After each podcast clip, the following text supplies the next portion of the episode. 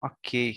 Então, meu nome é Henrique e eu sou um seguidor do Grant Morrison, por isso eu roubei o posto de host do Caio hoje, que infelizmente é meu amigo, mas não é um seguidor do Grant Morrison, então ele foi rebaixado para esse episódio. E é isso aí, a gente vai falar sobre novos X-Men do Grant Morrison novamente aqui no Topia X. Hoje, segundo volume, Imperial, que são aí várias histórias, né? Dos novos X-Men. Lembrando, novos X-Men começa na 116. Não, 108. 114. 14? Ok, é, 114. A gente foi da 114 a 117 no primeiro episódio, também fez a anual widescreen. E hoje a gente vai falar sobre as edições 118 até a 116. Não, 118 a 116 seria voltar no tempo. A gente vai falar sobre a 118 até a 126. E é um encadernado que saiu como Imperial, na Panini, nos encadernados mais recentes, né? E é isso aí, tem o Grant Morrison e vários desenhistas que eu vou citar conforme a gente for avançando na história. E quem tá aí comigo? Meu nome é Caio e eu quero saber se mais alguém quer rir da minha coleção de bis ou me chamar de esquisito. o cara tirando a gente, né? Eu sou a Letícia e o mundo inteiro está nos vendo. Nós devemos ser nada menos do que fabulosos.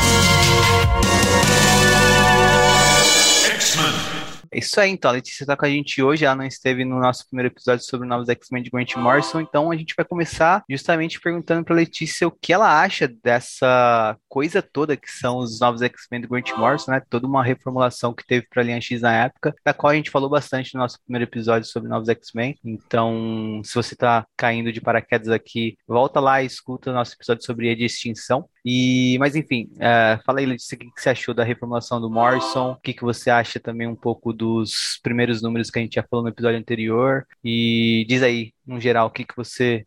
Como que você também leu pela primeira vez essa coisa toda? Se você uh, leu já sabendo da cronologia, se você leu como uma coisa à parte, como que você se relaciona com o trabalho do Morrison? É, então, Henrique, é, como eu tava falando no off pra vocês, quando eu comecei a X-Men quando eu era mais nova, assim, quando eu tinha uns 12 anos por aí, eu não queria ler os X-Men do Morrison. Eu sabia que eles existiam, eu sabia qual era a equipe, tipo, ah, o Wolverine, a Frost, o Ciclope, a Jean, Fera. Só que na época, os personagens que eu gostava era tipo a vampira, sabe? A, a Tempestade. Então, o que tinha nessa época, uma das, um dos primeiros títulos que eu li basicamente inteiro foi Extreme X-Men. Assim, na época eu adorava Extreme X-Men demais. Hoje em dia, revendo, eu fico, caramba, realmente foi um dos títulos de X-Men que existiram. Não que eu não goste, mas você vai, tipo assim, revendo toda aquela coisa que estava acontecendo na mesma época. Não que eu tivesse, eu tava viva na época, mas tipo, 2001 foi o ano que eu nasci, então tem essa. Então eu li, tipo, bem depois e tal. É, a primeira vez que eu achei X-Men Morrison foi totalmente aleatório, porque eu pegava alguns gibis, assim, para ler de, um, de, uma forma é, que não faz sentido nenhum, porque eu não sabia direito como é que as coisas funcionavam, e muitas vezes eu me recusava a simplesmente olhar na internet como é que as coisas eram. Então eu pegava vários gibis diferentes. Olha o orgulho e, aí, ó. Pois é, eu pegava vários gibis diferentes e simplesmente ia lendo eles. Então eu li, tipo, o Morrison junto com o Tia Colston, o que mexe com a cabeça de um jovem, sabe? Que você vê ali o, o melhor e pior que o X-Men pode ser. Bizarro, assim, mas eu lembro que, se eu não me engano, a primeira edição que eu que eu li do Morrison foi uma que vem, eu acho que antes daquela que é toda silenciosa da da Jean. Enfim, eu lembro que tem bastante dessa parte do, do professor Xavier com a Cassandra Nova e tal. Não entendi porra nenhuma, porque eu peguei no meio do negócio, sabe? Eu não peguei desde o início. E, enfim, aí depois eu fiquei intrigada, tipo, uns aninhos depois, e aí eu li o X-Men do Morrison e falei, caraca, incrível. Porque eu gosto muito do Grant Morrison. Tipo, é, eu não participei desses episódios em que vocês falam sobre outras sagas e Claremont, etc. É, então, oi, galera que me conhece, eu só participo dos. É, dos episódios da Era de Krakoa, né, dos reviews, e aí eu fui promovida e agora eu tô aqui.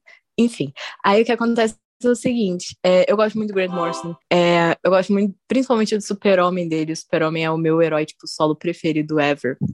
Então, quando. Foi depois que eu li o, o Super-Homem, sabe, do Morrison, que eu fiquei, porra, o Grant Morrison já escreveu X-Men. E eu fui otária e não queria ler. E aí eu fui lá e li, foi incrível. Uma coisa que eu gosto muito do Morrison é. Assim, tem, tem duas coisas que me chamaram muita atenção quando eu comecei a ler, três, na verdade. Foi essa toda essa reformulação, porque eu acho muito incrível quando você começa já o seu run, né, a sua passagem pelo negócio, quando você já faz uma mega mudança assim de status quo e alguma coisa muito importante acontece direto no início. Eu acho que isso dá muita carta é, para novas histórias acontecerem e eu achei, eu fiquei, tipo, impactada, sabe, com o início da, da Era do Morrison, que foram as histórias que vocês descobriram. Eu achei muito incrível, eu gostei muito é, já de início, assim, dessas histórias, então isso foi uma coisa que me chamou muito a atenção. Outra foi isso e as ideias malucas, assim, do Morrison, tipo, a Cassandra Nova, sabe? Que porra de conceito é esse, sabe? Muito doido. A outra coisa que me chamou muita atenção foi o, humor dele, que eu gosto bastante, cara. Tudo que a Emma Frost fala, tudo que sai da boca dela, são só frases icônicas. É, eu tava falando aqui que ler, reler os novos X-Men Morrison é que nem assistir a trilogia do, do Sam Raimi, do Homem-Aranha, porque você vai vendo um monte de frases que, tipo, todo mundo sabe, é, que ficaram, tipo, muito icônicas, entendeu? Tem muitos momentos que são muito relembrados, sabe? Principalmente frases e quadros específicos e tal, que nem quando você vai rever esses filmes do Homem-Aranha, que tem, tipo, tudo que tá ali virou meme, sabe? Principalmente o terceiro filme. Então, é, o senso de Morrison é muito maneiro. E a outra coisa que me chamou muita atenção foi a Emma Frost. A Emma acabou virando, tipo, uma das minhas personagens preferidas ever. E o jeito que Morrison escreve ela é, tipo, cara, incrível. Ela acabou virando, tipo, uma das personagens principais da franquia de X-Men. Não que ele tenha começado com esse negócio de tentar fazer com que a Emma ficasse uma figura mais heróica, etc., porque isso já vinha acontecendo desde a é, Generation X, né, da geração X. Só que um outro exemplo disso que aconteceu recentemente foi o Kieran Gillen com o Mr. Sinister, sabe? Que são esses personagens que eles já estavam indo para esse caminhozinho, só que aí teve a pessoa que foi lá e fez isso realmente acontecer, tipo essa transição do personagem para o que ele é hoje em dia. Então foi isso que o Morrison fez com a Amy. Eu acho que ele transformou ela tipo, numa das melhores personagens, não só dos X-Men, mas da Marvel no geral. Ela ficou, tipo, eu ainda acho que ela é a melhor versão da Emma Frost ever. Eu ainda não acho que alguém chegou perto da versão do Morrison. Mas, enfim, é, eu gostei bastante disso. Também tem, tipo, o Scott. Scott também é um dos meus personagens preferidos ever. Eu gosto muito do jeito que o Morrison escreve ele. Então, é isso. Eu já tô falando demais, mas é porque eu sou uma pessoa que fala muito. Aí, eu acho que é isso que eu tenho pra falar até agora do, do Morrison. A gente vai falando mais enquanto vai, né, dando review, falando das histórias. Da hora. Tem bastante coisa que, inclusive, dá pra gente retomando disso que você falou, conforme a gente for chegando nas histórias, porque é, vão aparecer essas frases, por exemplo, que você citou em cada uma das histórias que a gente vai comentar, ou muitas delas, e também uh, certas coisas que você disse, eu já fui pensando em algumas cenas dos, das edições que a gente vai comentar aqui hoje, que bate com o que você está falando. Realmente, a Emma Frost foi uma reinvenção completa, por mais que ele mantenha uh, a base dela, ele eleva ela a outra coisa, né? Então ela se torna uma personagem chave na franquia X a partir daqui e também muito interessante, interessante que vai ganhar muitos fãs por conta disso, né? É legal a gente também pensar que muitos uh, leitores começaram a ler X-Men pela fase do Grant Morrison, né? E uh, eu sinto que muitos desses não continuaram na franquia depois que o Grant Morrison saiu. Então, uh, eu, eu, eu, até percebo que muitos dos leitores de novos X-Men uh, acabaram só voltando depois que, sim, agora, né, com o Hickman. Então, uh, eu acho que também, talvez, um episódio como esse que a gente está fazendo agora é um episódio que a gente até conversa com um público diferente, que é um público que não necessariamente é o fanático pela cronologia, mas é aquele que acaba chegando aos X-Men sempre que tem algum autor de peso na linha, né? E o Grant Morrison é um puta autor de peso, tipo, um dos maiores nomes do. Tá, o maior nome da minha vida, mas enfim. Vou parar de ser fanboy e vamos pra história. A gente começa. Clubista. Com... Clubista? Se Morrison é Deus, então é. então Henrique é padre. é isso aí. É o Papa, não é nem um padre comum, é um Papa. Mas uh, a gente começa então com a história Geração Sem Germes, né? que é uma história em três partes. E no Brasil, ela foi publicada na Panini em quais edições, Caio? Você que pegou as mensais disso. A Geração Sem Germes ela, ela foi publicada inteiramente na X-Men 14 da primeira, da primeira série da Panini, originalmente. É, a gente tem também aquele primeiro encadernado dos novos X-Men que a Panini compilou uh, acho que em sete volumes, toda, sete ou seis volumes, toda a fase do Morrison, né? E essa primeira história, né? Essas três primeiras histórias Geração Sem Germes, elas estão no primeiro encadernado, e extinção. Elas fecham esse encadernado. Uh, na verdade, tanto as três de Geração Sem Germes, quanto a edição toda silenciosa, né? Que é a edição 121, Silêncio, Resgate Psíquico em Andamento, é a última desse primeiro encadernado da Panini. Só que como a gente está, como a gente, como eu já disse no começo, né, a gente está seguindo os novos encadernados e essas três edições abrem um novo encadernado, né, Imperial. Uh, mas é um, uma história assim fechada, né? Uh, é muito parecida com o que o é muito seguindo a lógica que o Morrison uh, colocou no que ele queria fazer com os X-Men, né, de fazer arcos que soassem como um filme, né, e eu vejo muito essa geração sem germes ainda sendo trabalhada dessa maneira, Uh, é uma história em três partes, que a gente vê começo, meio e fim, ou primeiro, segundo, terceiro ato, e se fecha ali no final, e aí tem uma edição a mais, né, que é a Cintura Silenciosa, e aí depois a gente vai para um novo arco recomeçando, porque a ideia do Morrison era fazer arcos interessantes que um leitor novo pudesse chegar em qualquer um deles e curtir a história. E aí eu pergunto pro Caio, que falou pouco até agora, Caio, você acha que um leitor novo podia começar nessa primeira história de. Podia pegar essa, essa mensal da Panini que você citou, ler essa história em três partes e curtir e querer continuar lendo? Ou você acha que é pretensão demais que um leitor novo iria preferir começar do começo mesmo de Novos X-Men? O que, que você acha? Não, eu acho que assim, é, talvez ele fica um pouco perdido, um leitor novo nessa, nessa história, né? Até porque eu até acompanho, eu gosto de pegar essas revistas antigas quando a gente está gravando esses episódios, até para ficar lendo aquele correio mutante, né? Que tinha nas revistas da Panini. E você via muito que o pessoal ficava mandando é, mensagem, tipo, não entendendo direito. Ah, por que, que a Emma Frost tá, virou diamante? Por que, que ela tá andando com os X-Men? Então, já aconteceu essa o, o, que você mencionou de pessoas virem e pegarem diretamente essa revista e meio que ficarem perdidos, né?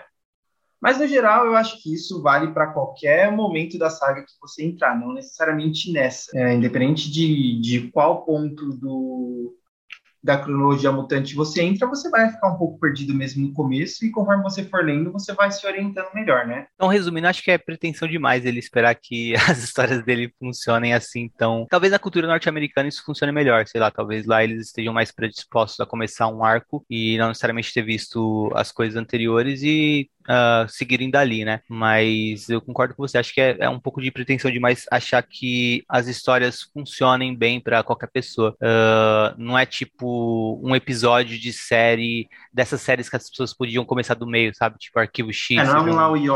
É, ou tipo o mesmo Arquivo X, você pega um episódio aleatório, você vai entender, entender a mecânica. É, Law and Order é, uma boa, é um bom exemplo também. Você entende a mecânica, você entende os personagens e segue a história dali e consegue curtir aquela história que você está vendo. Um, mas ainda assim, eu acho que funciona como uma história fechada, assim, tipo, uh, toda a parte da, da, Angel, do início ao fim que a gente acompanha, por exemplo, uh, é bem interessante uh, e bem fechadinho nela mesmo, né? Então eu acho legal como a gente vai acompanhando novos personagens. Novos X-Men 118, Geração Sem Germes, 1 de 3. A história abre com um adolescente que, influenciado pelo livro de John Sublime, A Terceira Espécie, comete assassinato em uma escola, movido por uma visão preconceituosa, e termina também ele assassinado pela polícia. Terry está em coma depois da surra que levou de Bico na edição anterior. Lembrando que Bico era controlado por Cassandra Nova, que estava comandando o corpo de Xavier e se juntou aos Shiar ao final da história passada. Jim acompanha o estado de seu amigo, enquanto Wolverine pilota uma moto em Wyoming para resgatar o mutante. O Instituto Xavier está sendo atacado, mas dessa vez não por supervilões, mas sim por manifestantes preconceituosos que pedem morte aos mutantes. Jim, Emma e Scott confrontam a multidão acéfala. Acompanhamos também a mesma dinâmica na casa de Angel, a mutante que Wolverine está indo resgatar. Angel lida com o mesmo preconceito, mas vindo de seu pai, e acaba fugindo de casa quando o pai começa a agredi-la. Ao final da história, Ciclope e Emma confrontam John Sublime no prédio da companhia dele. Lembrando, John Sublime também foi o responsável pela operação de tráfico de órgãos de mutantes que Ciclope, Emma, Fera e Domino lidaram na edição anual do volume anterior. Agentes de Sublime também encontram Angel, e estão prontos para levá-la para o seu chefe quando Wolverine aparece. Novos X-Men 119, geração sem germes 2 de 3. Ciclope e Emma são atacados por Sublime, que controla uma mutante chamada Martha Johansson, que será conhecida como No Girl, ou Não Garota em português. Por conta dos experimentos de Sublime, essa mutante é apenas um cérebro em um vidro, sem corpo e tem poderes telepáticos. Dee descobre o que aconteceu com Fero. Bico, que também está inconsciente, consegue, na sua dor, contar a telepato o que aconteceu. Depois disso, Jim entende impedir o ataque dos agentes de Sublime que tentam invadir a mansão X para capturar os mutantes lá. Lembrando que a ideia de Sublime é fazer experimento com mutantes para dar poderes aos humanos que pagarem um preço alto pela dádiva. Por isso, ele está atrás de mutantes. Ciclope e Emma foram derrotados e estão prestes a passar por um desses experimentos de Sublime. Em Wyoming, Wolverine conseguiu derrotar os agentes de Sublime e tenta convencer Angel a se juntar aos novos X-Men. Novos X-Men 120, geração sem germes 3 de 3. A edição que fecha o arco é de ritmo rápido e intenso. Emma consegue em um ataque surpresa salvar Scott e os dois atacam os agentes de Sublime e depois confrontam o próprio Sublime, que acaba morto, em um ataque psíquico da não garota. Jean, por sua vez, consegue impedir a invasão, a princípio com seus poderes telepáticos e telecinéticos, mas ao final, ela demonstra estar utilizando novamente os poderes da Fênix. Wolverine e Angel chegam ao instituto durante a confusão, e Fera acorda do coma com o corpo de Cassandra Nova em seus braços avisando a todos. O Professor X está preso na cabeça desta velha. O que, que vocês acharam então desse dessa geração sem germes? Uh, Letícia, você que gosta mais do Morrison do que o Caio, você tem prioridade. Começa falando aí. Ai, cara, eu gostei desse arco, achei ele muito interessante. É, as duas partes principais dele, né? Ou três, na real, quando você conta da Jean, é a da, da Emma do Scott, indo lá, tipo, nesse primeiro, nessa primeira parte da história, né, a primeira edição. E a parte da Angel também, eu achei todas elas muito interessantes. Eu gosto desses conceitos que o Morrison vai colocando é, de como os mutantes se relacionam com os humanos e todas essas coisas que ele vai criando, sabe?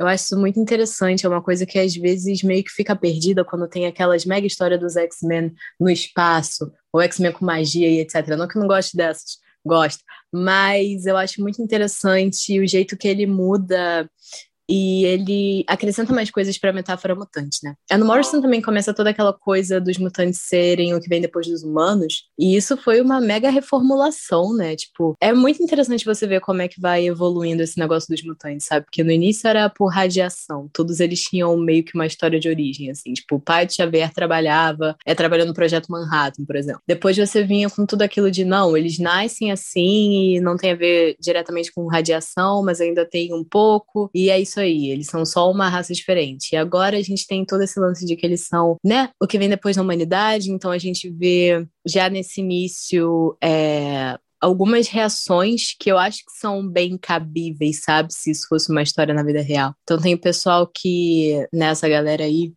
do mal, que tá contra eles agora, é um pessoal que quer ter, tipo, as habilidades mutantes, mas aí não tem, toda aquela coisa. Eu acho essa parte muito interessante. Também gosto muito, é, já na primeira edição tem aquelas frases que são marcantes, assim. Se não me engano, nessa é a que tem a da essa parada, essa parte da escola é que tem uma em que tem a Emma e a Jean, e aí a Jean simplesmente desmaia, né? Algo clássico que ela faz às vezes, e a Emma, e o cara pergunta: Meu Deus, isso é normal? Emma. Ela faz isso toda hora, é normal, é prefeito dramático e tal.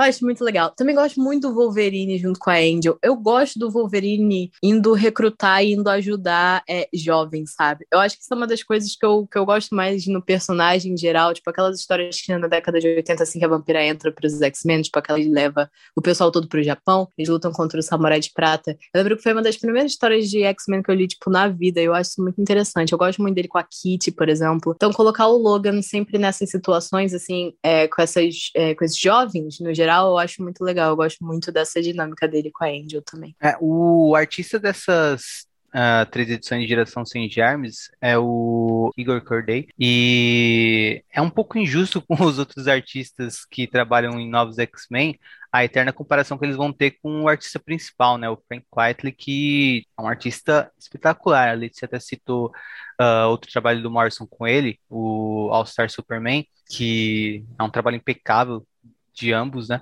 E aqui a gente vê o Frank Quietly tentando funcionar numa revista de linha, coisa que ele faz pouco, né? Geralmente ele faz coisas mais fechadas porque ele não consegue cumprir prazos. E a gente vê bem, conforme acompanha Novos X-Men, como ele não consegue cumprir prazos, né? Ele, ele começa em de extinção como fixo, E aí ele vai uh, voltar para edições quando pode, conforme pode, né? Eu até acho que uh, depois de Geração Sem Germes, toda coisa do Imperial, uh, que são várias histórias que têm alguns títulos, mas todas meio que são esse arco imperial, né? Envolvendo o Império Shi'ar eu até acho que a história se estica um pouco para dar tempo do Quietly terminar a edição final. Então, eu acho que essa comparação é até um pouco injusta com os outros desenhistas, que uh, acabam na mesma revista que ele, né? Mas eu gosto do trabalho do. Por mais que eu não goste muito do traço dele, eu gosto do jeito que ele conta a história aqui, né? Ah, não, peraí. Não é só.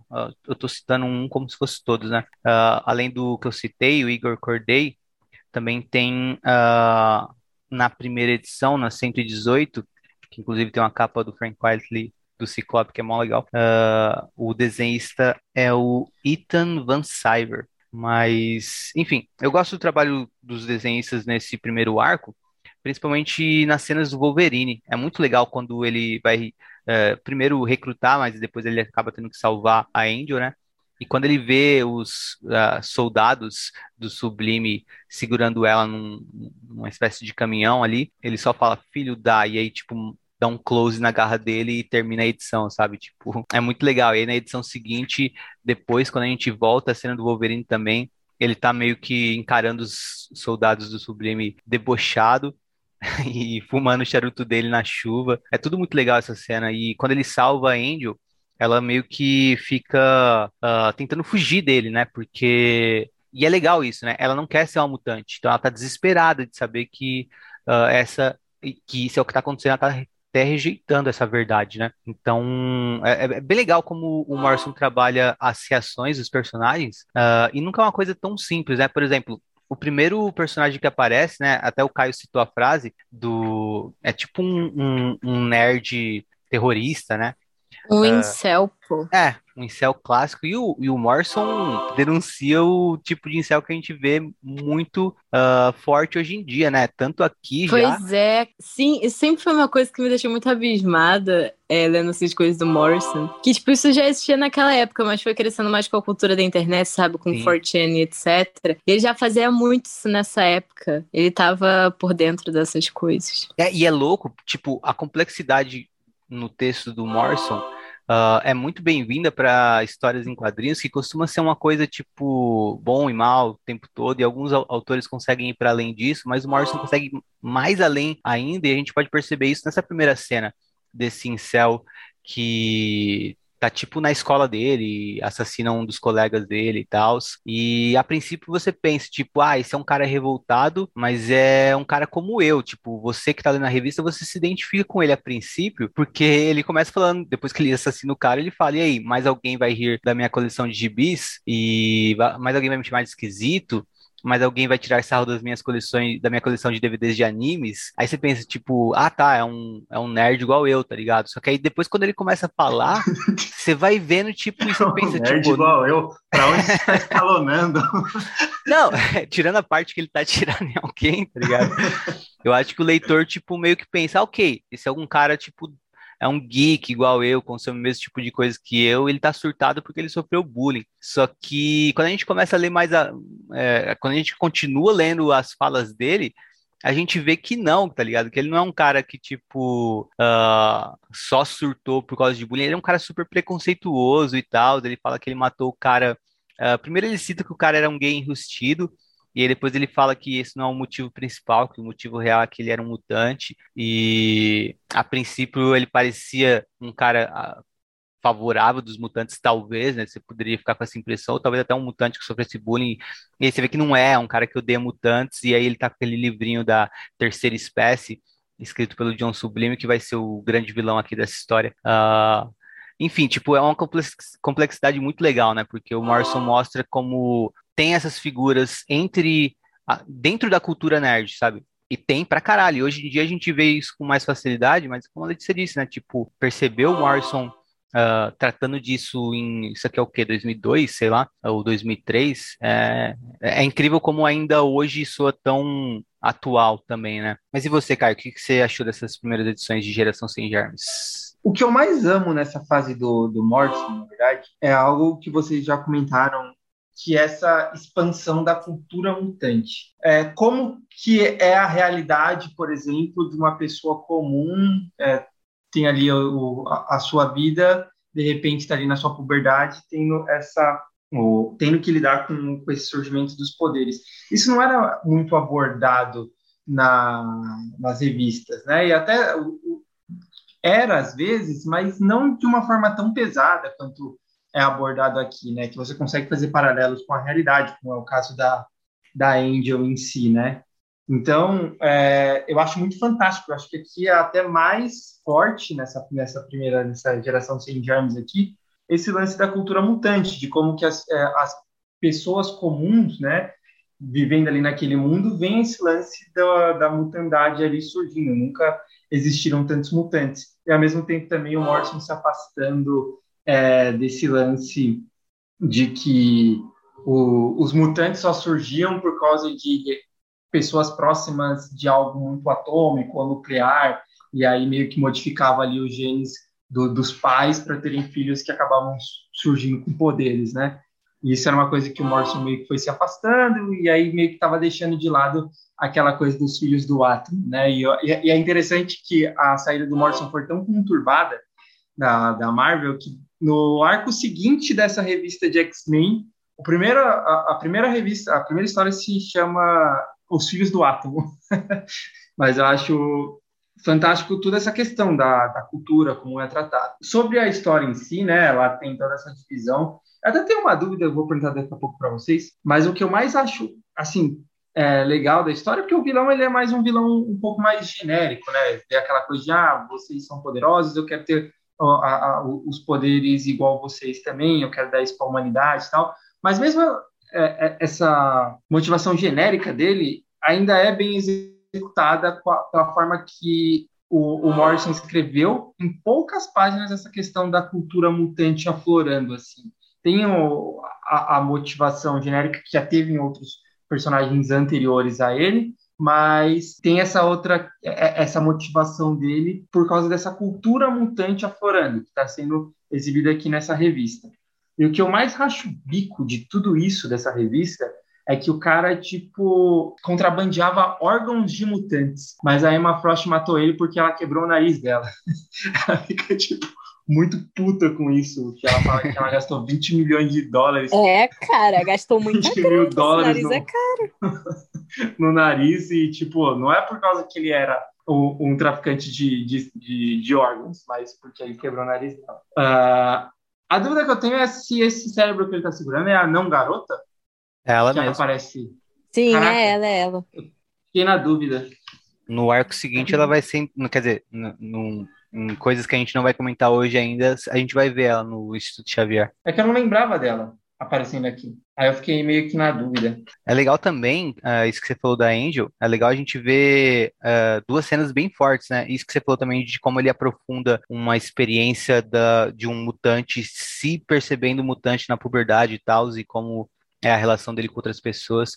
Isso já foi trabalhado antes, só que o Morrison, tipo, trabalha de uma maneira muito real, né? Então, é, choca e impressiona mesmo. A cena da Angel sendo escorrachada pelo pai dela é muito forte e é mais forte ainda a cena dela, para mim, a cena dela num restaurante com o Wolverine, e aí o cara que trabalha no restaurante. Sim, eu ia comentar disso agora, cara. É, essa é forte essa cena. Né?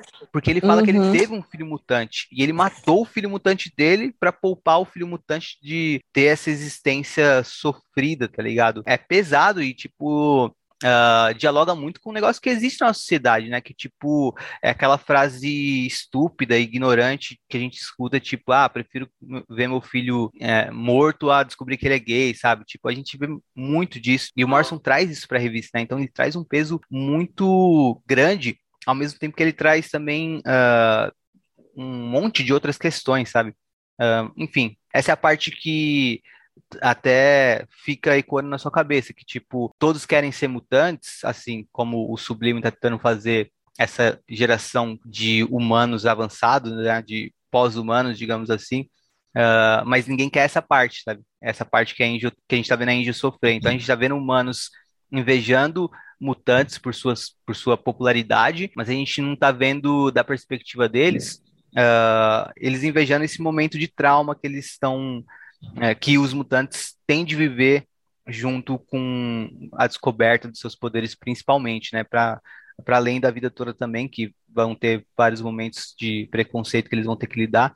O momento traumatizante maior deve ser esse do tipo que a Angel passa, uh, principalmente quando ela não é acolhida ou quando ela não está num lugar harmônico, né? É até deixa a, a, entender que o pai dela abusava dela, sabe? Então, realmente tem coisas pesadas pra caramba aqui que o Morrison coloca nessa, nessa história Geração Sem Germes. É, o que o Henrique estava falando desse negócio do pessoal querer ser mutante, mas não é, querer passar pela opressão que eles sofrem também é, é uma parada que é muito real, né, com minorias, e hoje em dia é, tem muito essa discussão em relação à comunidade negra, sabe?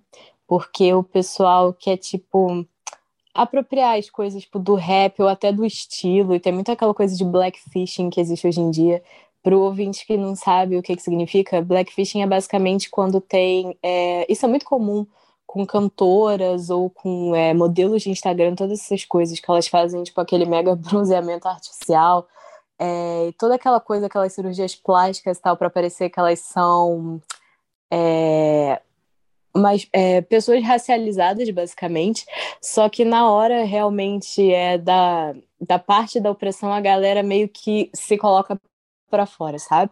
Então eu acho esse, toda essa coisa muito interessante, a parte da, da cultura mutante que o Morrison é, vai adicionando mais coisas sobre.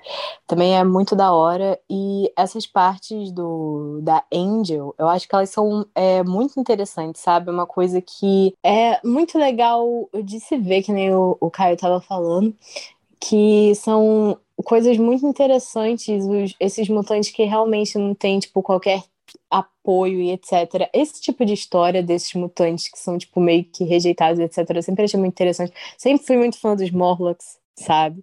Então eu acho muito da hora é, esse aprofundamento que ele dá, principalmente porque ele vai colocando vários mutantes que são muito diferentes, né? Tipo, que são visualmente mutantes, que é uma coisa que eu acho que deveria ter mais em X-Men, mas eles focam muito mais nesses personagens que são mais humanos, assim. Só que eu acho isso muito interessante. Isso é uma coisa que já existia antes, né? Os Morlocks estão aí. E sempre foi um conceito que eu achei. que eu acho muito interessante, que eu acho que não é tão explorado assim. E eu gosto muito do jeito que ele faz isso também. Isso é outra coisa também que depois que o Morrison sai, eles dão uma maquiada também.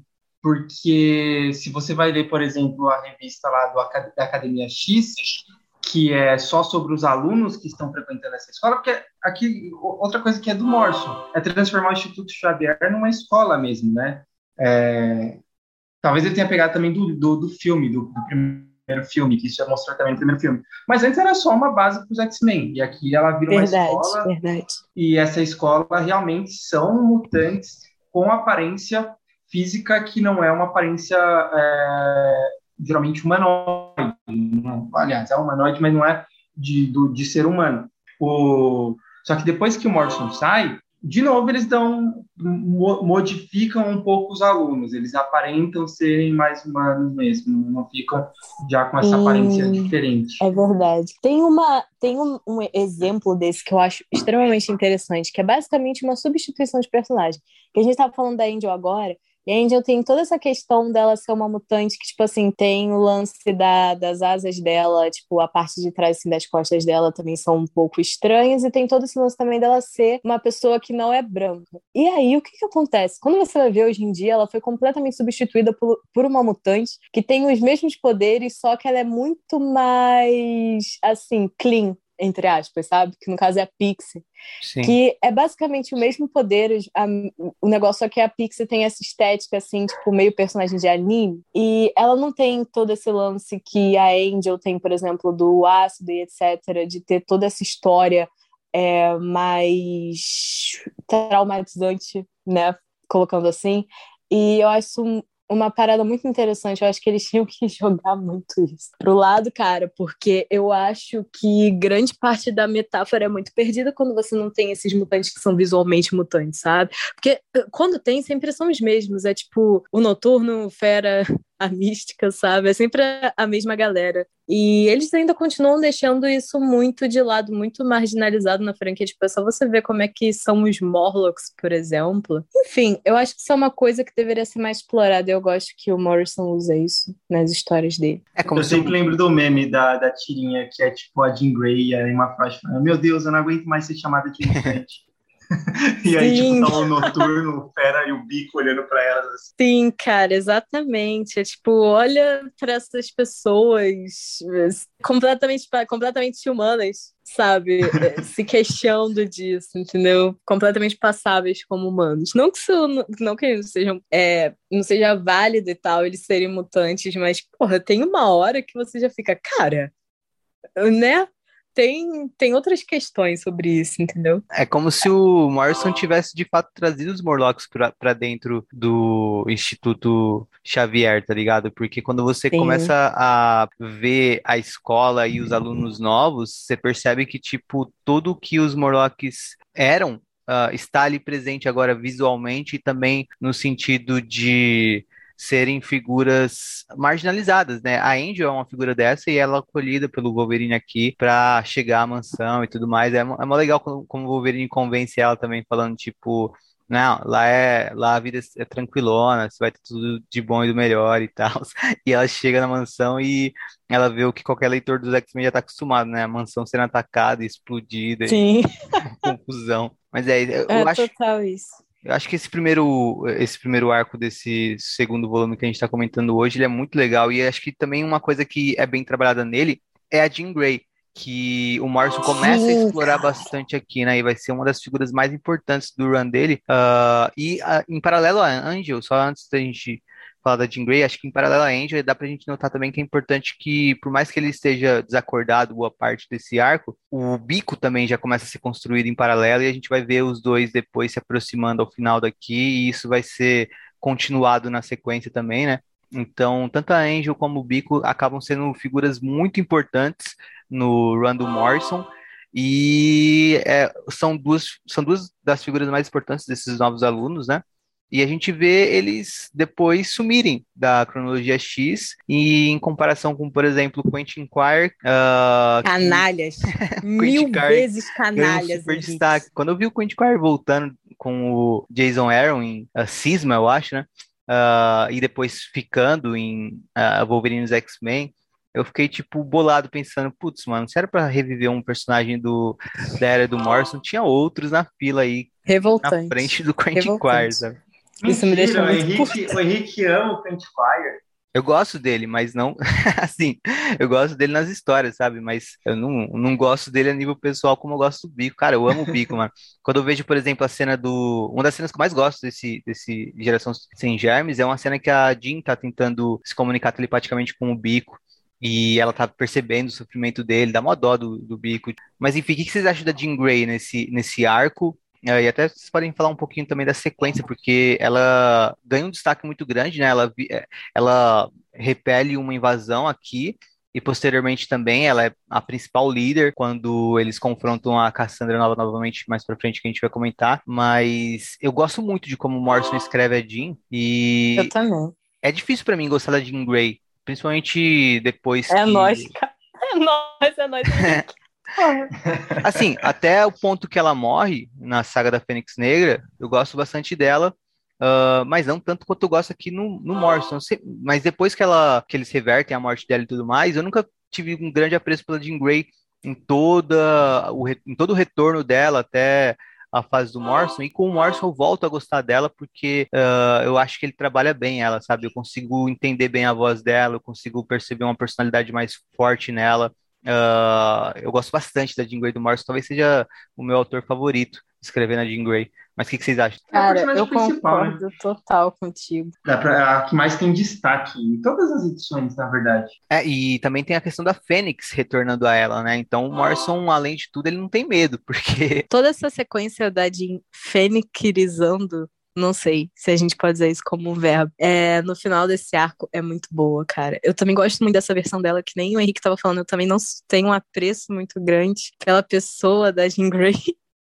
assim, nem nunca fui fã, sempre critiquei, mas eu gosto da versão do Morrison dela também, eu acho muito boa. Esse negócio que a Caio tava falando também, que a Jean é tipo a personagem principal, ela aparece muito, mas toda vez que alguém fala do Morrison, as pessoas sempre lembram da Emma Frost, que eu acho muito interessante também, mas enfim.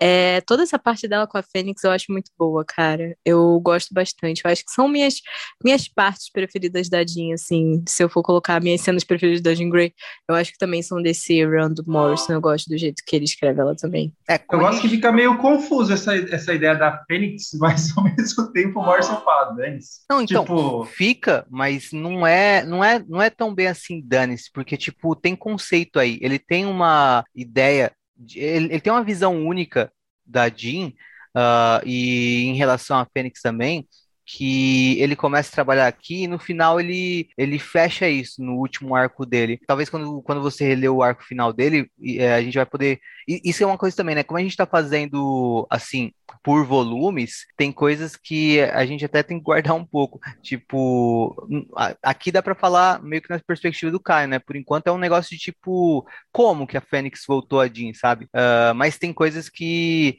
na frente a gente vai poder falar com mais propriedade. Por exemplo, uh, eu fico me segurando para não falar do Magneto, porque eu já sei é, o que acontece também. no final, sabe? A Jean com a Fênix é a mesma coisa. Mas eu acho também interessante o negócio do Magneto, é que ele já aparece aqui na camisa do cara que assassinou um colega na, na escola no comecinho. E a gente vê os X-Men vendo, vendo as imagens e é, tem um, um, foco bacana para a imagem do Magneto no peito do, do cara. E o Morrison também tem uma visão muito específica do Magneto, né? Mas certos conceitos da, dessa fase do Morrison a gente acaba tendo que guardar para depois, porque Sim. só se encerram lá no final mesmo, né? Eu tenho muito para falar do Magneto do Morrison, cara. e o, mas aí avançando um pouco na história, é, a geração sem germes termina com o Hank, né, o Fera acordando do uh, do coma dele, né? Uh, que ele estava depois que ele apanhou do bico. E uh, depois que ele acorda, ele já sai com o corpo da Cassandra nos braços, uh, falando, né, uh, que o professor Xavier está preso dentro da cabeça dela. E aí a gente tem uma edição que Sim. é icônica, né, histórica, que é Silêncio, Resgate Psíquico em Andamento, que foi naquele mês que a Marvel tentou fazer uma parada de histórias sem falas, né, só deixando o... A, a parte visual da coisa contar inteiramente a história, né? Sem nenhum tipo de uh, respaldo num texto que facilitasse ou que indicasse mais a coisa. E eu queria saber o que vocês acham dessa edição, né? Uh, essa edição sem falas nenhuma, esse resgate psíquico, que a Jean Grey e Emma Frost uh, resgatando, quer dizer, tentando entender o que está acontecendo ali dentro do corpo da Catarina Nova e resgatando o, o Xavier, meio que resgatando o Xavier da mente dela, que ele estava sendo prisioneiro lá dentro. Novos X-Men 121. Silêncio. Resgate psíquico em andamento. A edição silenciosa, onde brilha todo o talento de Frank Quitely, mostra Jean e Emma adentrando a mente de Xavier, presa no cérebro de Cassandra Nova. Jean faz toda uma jornada pelas memórias mais primárias de Xavier, as de sua fecundação até o nascimento. Descobriremos então um segredo de Charles Xavier. Quando no útero de sua mãe, Charles assassinou sua irmã gêmea, Cassandra Nova. Olha, eu acho 10 barra 10, assim. É uma das edições que eu mais gosto da era do Morrison. Eu acho muito incrível. Que nem você estava falando, é tipo histórica, sabe? Tem uns quadros ali que são os que eu mais. Alguns dos quadros que eu mais gosto em X-Men, tipo, ever, assim. Eu acho muito boa essa edição, cara. É muito, muito legal. Ela é muito bem feita. Você consegue entender tudo que tá acontecendo na história. É extremamente interessante. E ela também teve um, uma revista, basicamente, de homenagem a ela, que foi a Giant Size de Emma Frost, no início da Era de Krakoa, só que são elas, tipo, dentro da mente da tempestade, no caso. E, assim, eu acho extremamente interessante, gosto bastante. Gosto também que no final, tipo, a única frase que tem é basicamente a Jean chegando lá e falando: é o seguinte. Xavier tentou matar a gêmea dele quando ele ainda estava lá na, na barriga da mãe dele. É isso. É e... Fica por isso, né? é, sensacional, cara. É muito bom. Eu gosto muito, muito, muito dessa edição. E você, Uma coisa que a gente ainda não falou é sobre os uniformes. Acho que a gente já falou na primeira, na primeira edição, né? Todos os, os uniformes são muito bons. Eu gosto. E o Wolverine, ele tá sempre com, com o peito de fora. Sim. Eu queria saber que livro que o Wolverine tá lendo enquanto ele espera o resgate psíquico. Porque ele tá sentadinho no chão lendo um livro, né? Eu nunca imagine... Isso era uma coisa que eu nunca imaginaria que eu veria, tipo, o Wolverine sentado lendo, sabe? O Wolverine sabe ler. Caramba. Eu imaginaria Coitado. ele com a latinha de cerveja, é, então, fui mancada minha com ele. E essa, essa edição é desenhada de novo pelo Frank, Frank White. White. É. Nossa, é. eu, eu, tenho, eu, tenho uma, eu tenho uma mania de, na hora que eu vou falar Frank, Frank White, eu confundi com Quentin Quire, especificamente Kid Omega. Toda hora. E Cara, aí o, o Frank Whiteley desenha essa edição e ela é uma edição que você tá dentro do, da mente do Xavier, né? E a Jean, ela consegue ver o que aconteceu lá do, dos fetos, é uma coisa até bizarra, né? Você vê como que, como que é feito, porque o Xavier, ele já tinha um instinto assassino já desde do feto, assim, tá ligado? Ele olha pra irmã dele e, tipo, mata. E, tipo, tem a, a Jean andando no meio dos espermatozoides, tipo, você fica curioso com o que está acontecendo, ao mesmo tempo você fica uh, angustiado, meio até enojado assim com, com o que está acontecendo. Aí na hora que você vê os fetos brigando, você fica, caralho, que porra é essa? Tipo, é muito foda essa edição. E muito. sem um texto, sem um diálogo. Eu acho, eu acho que é a melhor versão desses que saíram da Marvel. Ah, sim, é, com certeza. E tiveram nenhum. ótimas, né? Mas essa daqui é sim. outro nível. Essa foi a que ficou mais famosa também. Porra, mais ou Esse quadro do Xavier e da Cassandra Fetos vive na minha mente, cara, é, assim, pagar é. aluguel. Eu acho ele muito engraçado. É bem isso mesmo. Ele é muito bom, cara, a briga dos bebês lá. E também tem uma explicação muito louca depois, né? Com, com o Chiari, a cultura Chiari, etc. Essa história só vai ficando mais louca com o passar do tempo, sabe? Xavier matar a gêmea dele dentro da barriga dessa forma aí, que é muito engraçada, já é bizarro. Só que depois vai ficando tudo muito mais sem nexos. É, e assim, é, é, legal que essa edição, além de tudo, tipo, ela consegue construir essa história, explicar tudo que tá acontecendo e ter humor. Tipo, Sim. no final a Jean, a Jean ela chega na Amy e fala, obrigado por ajudar. tipo, ela, tipo, presa. E dá para você ver, entender bastante da relação da Emma com a Jean, mesmo sem elas falarem uma palavra sequer, né? É muito perfeito, cara. Eu amo quando elas estão começando o um negócio aí, a Jean tá lá, tipo, concentrada e a Emma tá com uma, com uma bebida, assim. Esse é um quadro clássico, cara. Tem uma cena que, é, conforme, a Jean, conforme a Emma tá se dando mal, uh, não conseguindo sair do lugar e a Jean tá avançando, uh, o Quiet ainda faz a questão de desenhar o, cabelo da Jean no formato da Fênix. É muito legal também esses pequenos detalhes que ele Sim. coloca, sabe? Muito bom. Eu acho também que é uma. Um, é, eu, acho legal também no sentido de que, uh, como a gente está entrando na mente de uma pessoa, e eu acho que essa é a edição, sei lá, de toda a cronologia dos X-Men, que a gente vê esse poder, né, telepático uh, mais de perto. Uh, e mais visualmente sendo explorado, sendo bem explorado, eu acho legal também como a gente percebe como é uma coisa íntima você entrar na cabeça de alguém, né? Entrar nos, na, nas memórias de uma pessoa ou nos pensamentos mais profundos que ela esconde às vezes de si mesmo, porque provavelmente isso aqui o Xavier não lembrava, sabe? Era uma coisa que estava realmente muito enterrado no, é, no subconsciente dele. E o Quietly também acaba trazendo isso à tona quando ele coloca, por exemplo, a, a Jean nadando no meio dos espermatozoides que uh, viriam a ser o Charles, né?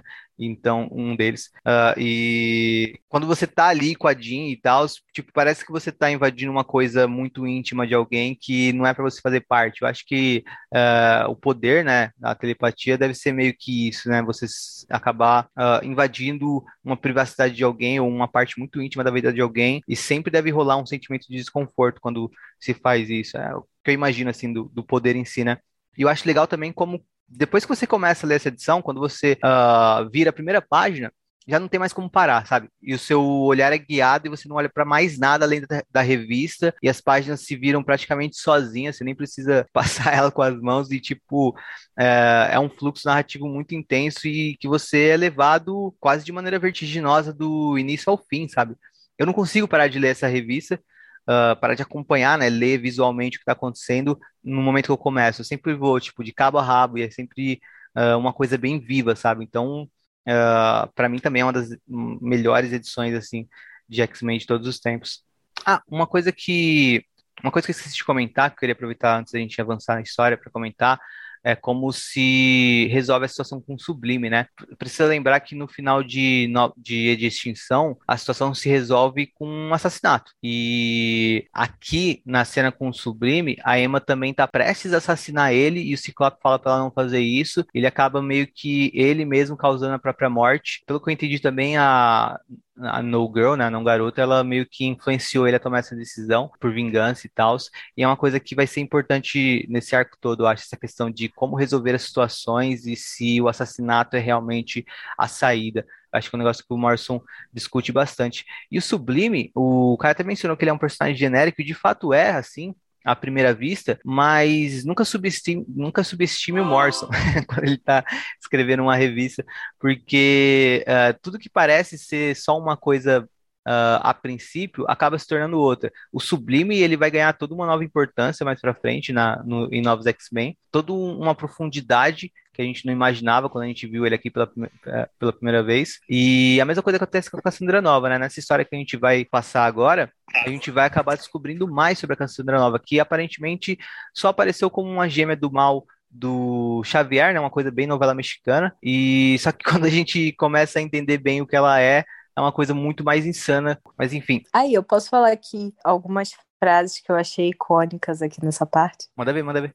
Deixa eu ver que eu não organizei direito, aí pode estar um pouco errado. Mas a gente já falou aqui de uma coisa que a gente estava é, conversando sobre momentos icônicos da Emma Frost. Tem um muito engraçado quando o pessoal tá ali fazendo é, um, um protesto né, na escola, no instituto, que eles estão discutindo com a Jean e a Emma simplesmente faz com que todo o pessoal fique, tipo assim, é extremamente excitado.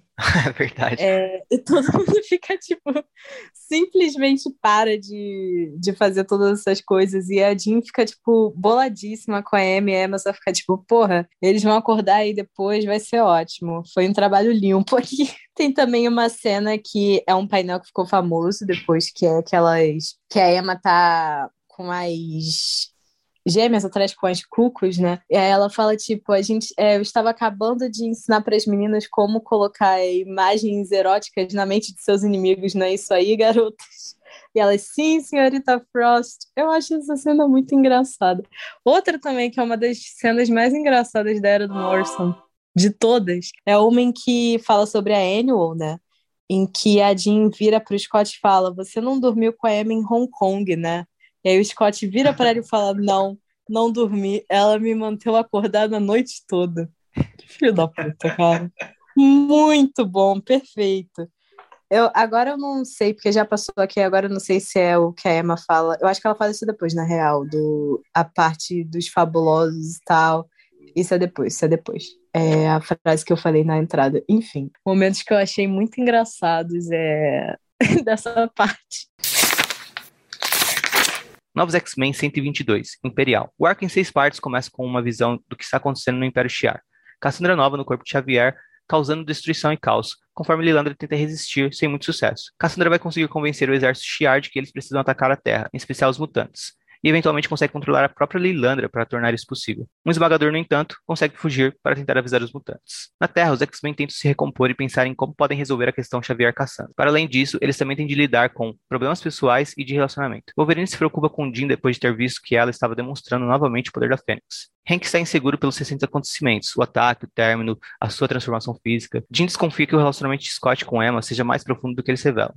E ao fim, Ciclope vai atrás de Shorn, mutante que resgatou anteriormente, com poderes que podem ajudá-los na batalha por vir. Novos X-Men 123, Testamento. Nessa edição, na iminência da morte de Xavier, Jim recebe jornalistas para apresentar tanto a escola como a visão e sonho do seu professor. Também temos a oportunidade de conhecer melhor alguns dos novos alunos e entender a dinâmica entre eles. Uma das irmãs Cucos está enamorada, e ao final da edição descobrimos que seu namorado é um espião Shiar que prepara o terreno para a invasão do Império, comandado agora por Cassandra Nova. Também descobrimos que Cassandra contaminou os X-Men, que terão de lidar ainda com essa infecção, nanosentinelas que correm pelos seus corpos. Ao final da edição, o Gladiador chega ao Instituto Xavier com a Guarda Imperial para atacar os mutantes. Novos X-Men 124, Super Destroyer. Ciclope e Charm são capturados e julgados pelo Império Shi'ar. Serão sentenciados à morte e precisarão se libertar e contra-atacar antes que seja tarde. É o que fazem ao final. Na Mansão X, os X-Men enfrentam a Guarda Imperial. Novos X-Men 125, Perdedores. Ciclope e Charm confrontam Cassandra, super poderosa no corpo de Xavier, como um monstrengo psíquico difícil de se combater. Na escola, os alunos bolam um plano para contra-atacar a Guarda Imperial que se ocupa dos X-Men no momento. Para que Charlie sobreviva, Jean faz um download de toda a sua memória em seu próprio cérebro. Até quando ela aguenta conter todas as memórias de Charles, não sabemos. Ao final, Cassandra chega ao Instituto Xavier. Novos X-Men 126, All Hell. Ciclope e Shorn fogem na nave Shiar que se encontram, levando a Imperatriz se teletransportando até a mansão X. Para os Shiar, Cassandra Nova é um Mumudrai. Contraparte maligna, o oposto Xavier. A Guarda Imperial agora está do lado dos X-Men, tendo em vista que o esmagador que chegou à Terra nas primeiras edições finalmente conseguiu alcançar a Mansão X e avisar a Guarda Imperial de que eles estavam recebendo ordens não de sua Imperatriz, e sim de um Mumudrai. Então Cassandra ataca a Guarda Imperial e os X-Men e a edição vai não crescente até o final, onde Jean usa cérebro para espalhar a consciência de Xavier pelas mentes das pessoas no mundo todo. Seu plano é uma armadilha, tendo em vista que o plano final de Cassandra é acessar cérebro para matar todos os mutantes. Quando ela faz isso, Xavier consegue retornar ao seu corpo. Cassandra, sem corpo, se torna um espírito psíquico, aquela forma monstruosa que estava em volta do corpo de Xavier, e precisa buscar um corpo para não morrer. Emma então aparece, Emma então aparece com o corpo de Cassandra nos braços, oferecendo a ela uma espécie de acordo. Fera desconfia, mas Ciclope e Wolverine pedem para ele deixar Emma continuar. Cassandra então aceita e cai nessa que é uma armadilha também. Não era seu corpo, era o corpo do alienígena namorado de uma das irmãs Cuco, que vimos no começo da história. Nesse corpo, Cassandra não terá poder algum e passará por um processo educativo psíquico onde Charles e Jean a ensinarão a ser uma pessoa melhor. A história termina com Xavier de pé, sem mais necessitar da cadeira de rodas, novamente. Cara, tem uma. Uh, um, um, um, vídeo no YouTube, até acho que mencionei no primeiro episódio que a gente fez sobre novos X-Men, que analisa a arte do Frank Quitely no, nessa edição que a gente comentou anteriormente, né? Então, vou deixar linkado de novo nesse episódio, mas é um, um vídeo que mostra como o Quentin, o eu falei Quentin Quire? Não, primeiro você falou Frank Não. Fire, agora você, ia, agora você ia falar Quentin Fire. Ah, tá. Meu sentido da aranha. Bem-vindo ao clube. você me instigou errado. Mas o, é, analisa como o Frank White ele centraliza a arte dele Uh, para guiar o olhar do leitor mesmo, né? E eu acho bem interessante nessa edição que inicia esse arco imperial, que é a 122, como ele faz isso bastante com o símbolo do X, né? Principalmente quando a gente pega depois da ação inicial do, no, no Império Shi'ar, com a Lilandre e tudo mais, uh, tem aquela cena da Terra, né? A Terra sendo vista do espaço, aí se aproxima dela, Aí a mansão Xavier já é um X, né? Ela está sendo vista de uma perspectiva que ela forma um X. Aí no quadro seguinte tem a Emma Frost, embaixo dela tem um X. Aí depois mostra a Emma Frost de costas, tem um X nas costas dela. E se vocês repararem, vai ter, um, vai ter muito X aparecendo no centro do quadro. Acho que é meio que para guiar o olhar do leitor o tempo todo, uh, ah, para ele voltar a atenção. E eu, eu, percebo que a arte do, do Frank Whiteley é muito uh, sedutora, assim, sabe? É um dos artistas que mais me prende a atenção na página. Uh, vários artistas eu acompanho, às vezes eu consigo, tipo, tô lendo a história, às vezes eu me distraio com alguma coisa. Quando é o Frank Whiteley, parece que não tá mais acontecendo nada ao meu redor, parece que eu só tô. Uh, que meus olhos estão presos a tudo que tá acontecendo ali. Então tem vários momentos nessa revista que tem o X sendo usado como forma de guiar o olhar do leitor, né? Até tem o Shorn sentado no chão, meio que numa posição de X, tem o Ciclope pilotando uma nave e pilotando um, um, um, um avião aí dos X-Men uh, tipo um jatinho do X-Men, e o jatinho tem um X, e aí tem uma parte também que mostra só o X e o fundo preto e o Ciclope dentro. Então, acho que esse também é um, um outro, uma outra edição do Frank Quitely que dá pra gente perceber bastante ele se utilizando desse recurso narrativo, né? Mas enfim, uh, então a 122 inicia essa história e a gente já vê uma continuidade do que aconteceu na última história que eu e o Caio a gente comentou no nosso primeiro episódio, que foi sobre o primeiro volume de Novos X-Men, que foi quando a gente vê a Cassandra Nova no corpo de Xavier uh, indo dar um rolê no espaço com a galerinha Shiar, né? E aqui a gente vê o que aconteceu. A gente já vê um tempo depois que ela esteve lá, a gente já vê o que o Império Shiar está sofrendo nas mãos, dela, nas mãos dela, né? Ela está meio que causando intriga, discórdia, e aqui a Lilandra ainda está contra ela, mas mais à frente da história a gente vai ver que ela está controlando até a Lilandra. E ela meio que vai convencendo os Shi'ar a atacarem os X-Men, né? Enquanto isso também a gente vai vendo desde Geração Sem Germes que os mutantes da Mansão X, eles estão meio que doentes, né? Com várias e diversas doenças, e aqui eles vão descobrindo que eles uh, estão infectados com nanosentinelas. Uh, mas enfim, o que, que vocês acharam dessa história que encerra esse volume, né? Uh, que tem toda essa questão da Cassandra Nova retornando, né, a vilã principal do início do do Morrison nos X-Men, e aqui ela retornando ainda mais poderosa, ainda mais letal, tentando novamente acabar com a espécie mutante. O plano final dela ainda é chegar à Cérebra, e uh, através do, da máquina matar todos os mutantes no planeta. O que, que vocês acharam desse, desse arco imperial? Essa história é um caos de ação, né? Mas no bom sentido. Que os, os ouvintes já estão achando que eu odeio o Morrison, que o Henrique tá me jogando contra ele. Mas é um caos de, de ação e, tipo, com a Jean brilhando no geral, né? É, a Jean é, é, é, a liderança máxima, porque ela quem ficou na escola, o, o Ciclope ele tentou ir atrás do Shore, né? E os dois acabaram uh, sequestrados pelo, pelo, pelo Império Shi'ar e sendo mantidos reféns, quase morrem, né? E depois acabam conseguindo fugir. O, um, a gente já comentou sobre Shorn um pouquinho na primeira edição que ele aparece, né? Que é aquela widescreen no, no nosso primeiro episódio de Novos X-Men. Mas e você, Letícia? O que você achava do Shorn quando você lia essas primeiras edições que ele aparecia? Ai, Henrique, vou falar para você. Eu nunca liguei muito para ele, mas depois que tem o Mega Review, eu tenho muitos sentimentos sobre isso, sabe? Tenho muito que falar. Não vou falar agora, porque né, ainda tem muita história para acontecer, mas é isso. Não tenho tanto assim que falar dessa história. Esse arco eu gosto muito de todas as partes da Jean, acho extremamente interessante. É uma mega coisa de ação. Só que eu vou dizer que esse é uma, é uma das histórias do Morrison que eu fico mais tipo, caramba, ok. Mas é também porque eu não.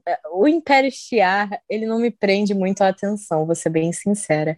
É uma das partes dos X-Men que eu sempre fico, caramba, olha só quanta coisa acontecendo. Entendeu? mais ou menos isso. Não que eu não goste, porque tem várias coisas que eu gosto da parte espacial dos X-Men, mas é, é isso. Eu acho que é o, o arco, provavelmente o arco do Morrison que eu fico mais. Caramba! Entendeu? Quando você não presta tanta atenção assim quanto você presta, sei lá, nesse último arco que teve na edição da M, da Jean, etc., sabe? Então tem essa. Não para dizer que é ruim, porque não é, porque é, continua sendo muito bom. Só que é um desses que eu fico mais relapso, assim, sabe? Um fator curioso disso é que geralmente as capas das revistas sempre é, compilam esses dois arcos e sempre vai com o Imperial, né? Como se esse fosse o grande arco entre os dois. E eu também prefiro muito mais o anterior do que esse. Até porque é, eu gosto, diferente da Letícia, até gosto do Império Shiar, mas eu não acho que aquele é realmente bem usado. Eu acho que, tipo, aparece um monte de personagem que é, sem, sem rosto ali, só para simplesmente morrerem mesmo, né? É, e o. Eu até acho que é legal o, o texto uh, dando certa personalidade a todo personagem que aparece, né? Até os que vão morrer, tem algumas cenas de diálogo que eles são um pouco aprofundados. Uh, então você vê personalidade em cada um deles, mas uh, em, em geral os personagens do, do Império Shiar que aparecem, uh, eu acho que até os que são mais famosos não, não impactam dentro da história, né? A história começa na primeira edição, é do Frank Whiteley, e aí depois, de novo, a arte dele dá lugar a de outros artistas, e eu acho que o que tem de melhor aqui, né, é, na verdade, é, mesmo, os mesmos outros dois artistas que eu mencionei, né, o Ethan Van Sizer uh, e o Igor Corday, eu acho que a primeira edição, são quatro edições, né, a primeira e a última, que são as duas desenhadas pelo Quietly, são melhores, eu até acho que o Morrison talvez tenha esticado um pouco mais a história, porque até fica um pouco repetitiva a parte da ação, é, é bem feito, Carlos, mas eu acho que é repetitiva depois de um certo ponto. O principal é o, é, é, é o inicial, né? É, e principalmente o desfecho. Acho que a edição final é a que dá mais para a gente falar sobre, é o que tem de mais interessante, né? E a gente vê meio que. Ah, antes de entrar nisso, uh, queria perguntar para vocês o que, que vocês acharam desse conceito, né? Do. Como que é? Murmur Dry? Sim, é cara, mesmo, eu, é falo, eu falo tipo Moma Dry sei lá. Vocês acharam legal, interessante? De qualquer forma, é uma coisa que loucura. aprofunda a personagem da Cassandra. Né? Sim. Não, é uma loucura do caralho, assim. Né, eu acho que esse é o termo técnico a ser usado, mas eu acho, eu ainda acho muito interessante, porque o Morrison tem dessas, né, cara, criar essas coisas sem noção nenhuma, que só ele coloca esse é tipo de coisa dele. na história. Sim, mas eu gosto também, eu acho interessante, assim. É uma loucura, mas eu acho que faz até sentido, sabe? E você, Kai, o que é, você achou é, dele? É só ruim que, tipo, depois era totalmente ignorado esse conceito, né? É, o Joss Whedon vai fazer um retcon em cima disso, né? Verdade. É, então, isso até poderia ser muito foda, muito interessante, até manter para outros personagens também, e se ser esticado para várias outras frentes. Só que foi largado, né? É, eu acho legal que uh, conceitual, como conceito eu acho legal, principalmente porque pelo que ele implica, a questão de que uh, todo ser humano tem uma batalha interna contra um oposto do que ele tende a ser, sabe? E Sim, eu, eu acho bem assim, Dr. Jekyll e Mr. Hyde, né? É, então. E, eu, e quando a gente para para pensar nisso, a gente vê que o Fera tá travando uma batalha assim, sabe? Uh, de certa forma, nesse arco também, porque. Uh... Ah, o do Fera do Mal já venceu um tempo, né? o, o próprio Ciclope, ele tá batalhando contra, contra a insegurança dele. Uh, a Jean tem o lance da Fênix, então, tipo, tem uma dualidade em vários personagens. A própria Emma também, né? E no final ela tem, inclusive, que encarar um fera super babaca, já, tipo, uh, nem o Wolverine nem o Ciclope acharam que ela estava fazendo uma canalice, mas o fera já olhou de maneira preconceituosa a ela, que até curioso, né? Era o personagem que estava mais sofrendo preconceito ali frente aos humanos que estavam presentes no, no Instituto Xavier. E na hora. A Emma que... defendeu. É, e a Emma defendeu ele. E na hora que a Emma teve uma atitude que era para salvar o dia, o Fera já foi com preconceito em cima dela. Não, uma vez vilã, sempre vilã. Já cantou o hino do Flamengo para ela. Olha que fala. É. Olha onde ele está hoje em dia. É, então, curioso. Mas enfim, uh, eu acho bem legal como conceito, mais nesse sentido do que implica tematicamente para a história Uh, meio que talvez faz o leitor, pelo menos aconteceu comigo, né? Me fez como leitor ficar mais atento a essas questões, uh, mas não tanto como conceito assim tão foda por si só, sabe?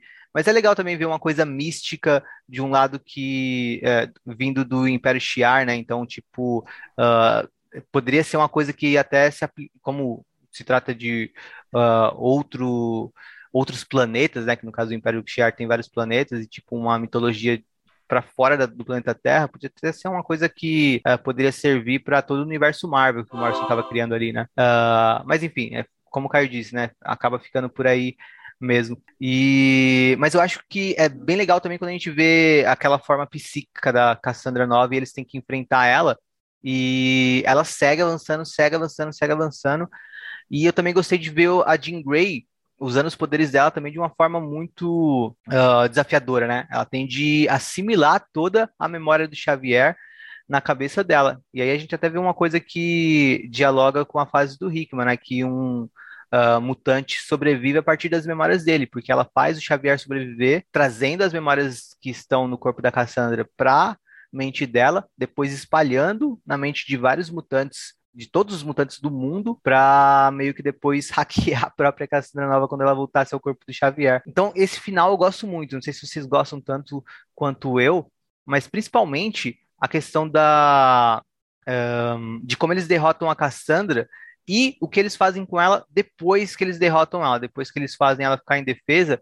Eles colocam ela no corpo daquele alien que estava enganando uma das Cucos, né, a Esme, e eles. A Esme sempre escolhendo os melhores namorados. eles colocam ele dentro, uh, a Cassandra é Nova dentro do corpo desse, desse alien. E eles deixam ela lá num estado de eterno aprendizado, né? Uh, para quem sabe um dia ela poder uh, se transformar numa pessoa melhor, porque ela não era, na verdade, uma pessoa, né? Ela era uma entidade que nunca havia aprendido e só sabia uh, replicar o que ela vivenciou no primeiro momento de vida dela, né? Que foi aquela guerra eterna contra o Xavier.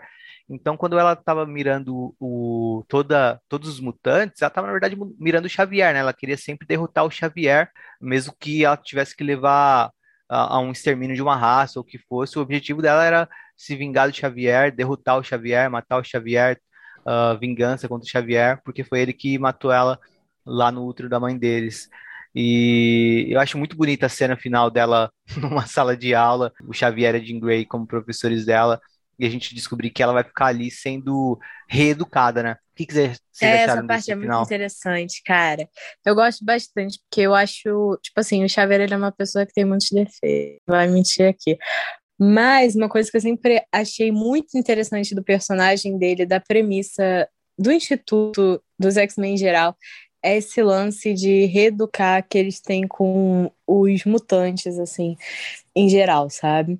É, tanto que a gente vê que muitos dos personagens principais de X-Men, eles são é, personagens que eram vilões, que eram antagonistas de X-Men.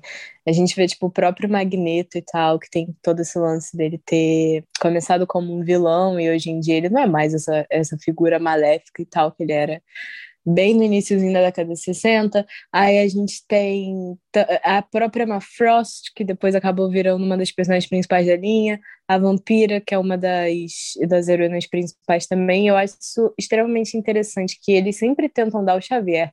Ele dá uma primeira, uma segunda, uma terceira, uma quarta, uma quinta chance para as pessoas, sabe? Eu acho, eu sempre achei que era uma das características mais interessantes do personagem dele, principalmente porque ele é uma pessoa né, extremamente eu falo defeituosa, mas uma pessoa que tem é, muitos defeitos, muitas falhas aí de caráter que Xavier tem ao longo do tempo, a gente vai descobrindo. Só que isso eu sempre achei extremamente interessante. Esse tema de reeducação, esse tema de reintegração dessa galera, assim, na sociedade mutante, eu acho muito bom. Eu acho que é um tema extremamente importante para esse tipo de história, que é sobre esse grupo, né, mais excluído e minoritário. Isso é muito um tema, um ponto que eu acho que é muito importante. E a gente vê isso muito, né, cara? A gente vê que, spoilers, mais ou menos, que a própria Cassandra Nova tá voltando nessa era de Krakoa. É, e quando você vai ver, tá ali, tipo, todo mundo junto, sabe? Os vilões, os heróis e toda essa coisa. Eu acho essa integração da comunidade mutante extremamente interessante. Então, essa cena final, assim, da, deles reeducando a Cassandra e tal, eu acho muito da hora. Uma das, é uma coisa que eu gosto bastante também, quando eles mantêm esse tema. Não, e a Jean Grey, inclusive, fala, né? A gente precisa, é, quando algum aluno pergunta para ela se vai assassinar a Cassandra Nova, ela fala: uh, a gente precisa de uma solução mutante para isso. Isso é muito foda, tá ligado? De tipo, de ver que os mutantes querem ser algo para além do que uh, a sociedade humana consegue ser atualmente, tá ligado? Mas, mas e você, Caio? Você curte esse final também? Sim, bastante. É um lance de que eu amo do, nos X-Men, que eu sempre falo, né? Que é o lance de que eles são heróis, que eles sabem que talvez o, o que eles acreditam seja inalcançável, é, e até usada a palavra utopia aqui em alguma das edições, Sim. Só que eles é, vão continuar lutando por isso até o fim mesmo uma pessoa horrível que até que queira matar eles, né, como a Cassandra, eles continuam querendo acreditar que podem transformar ela em algo a mais para o bem da humanidade. E é aquilo, né, eles, eles estão acima do, de humanos, né?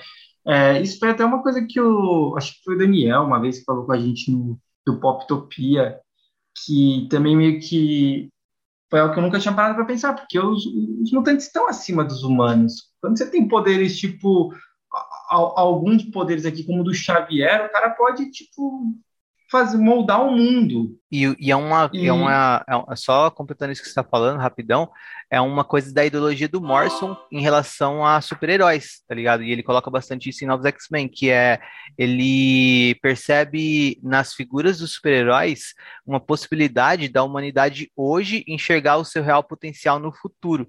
E ele tenta escrever coisas que levem a gente para um bom caminho nesse futuro, tá ligado? Porra, cara, Sim. o entendimento do Morrison dos heróis Porra, me pega demais, é muito foda, cara. Ele falando sobre o super-homem e tal. Porra, ele é muito bom. Que homem é esse? É foda mesmo. Tem uma cena que eu também gosto bastante, que eu só queria pontuar aqui dessa parte. Eu não sei se é dessa parte, é um pouco antes, assim, dessa parte A. Que é da Emma conversando com as, com as meninas e tal, sobre é, primeiro amor e etc. Eu, eu, gosto muito dessa, dessa página em si. Eu queria é, pontuar isso. Gosto bastante das eu interações da Emma com ela. É muito boa, cara. Ela é tava beijando bom. uma esponja espacial, mano. ela, ela fala, tente não deixar essa experiência uh, te levar, afastar vocês dos garotos, é, afastar você dos garotos. Mesmo. Ela tava com medo de traumatizar ela para sempre aquilo. Sim, é muito bom. Que a Emma fica toda nostálgica, assim, tipo, ai, meu primeiro amor, sabe? É assim mesmo que acontece. Aí ela fica, tipo, ele é o Dante, ela é Beatriz.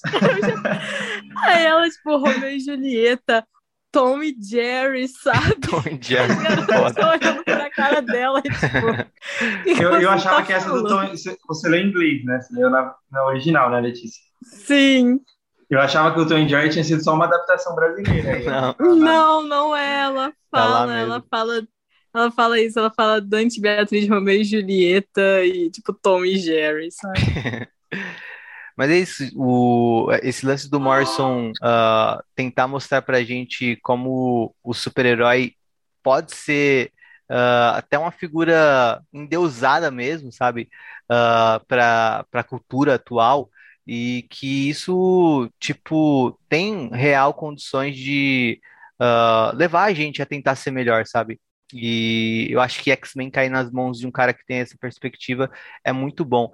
E quando a gente bate a perspectiva do que o Morrison tem para super-heróis, é o jeito que ele olha para super-heróis, eu acho que, por exemplo, se você que tá ouvindo a gente, você curte, sei lá, uh, você curte os filmes do Zack Snyder, por exemplo, Uh, lê, o, lê o livro do Morrison. Sinto uh, muito. Uh, Super Deus. Você vai começar a entender o porquê que tanta gente detesta os filmes do Zack Snyder. Porque o Zack Snyder, tipo, meio que mostra como o super-herói pode ser o mais a, a, versão mais baixa da gente, tá ligado? E nem de uma maneira a versão mais de... fascista da gente, tu pode é... falar, é isso.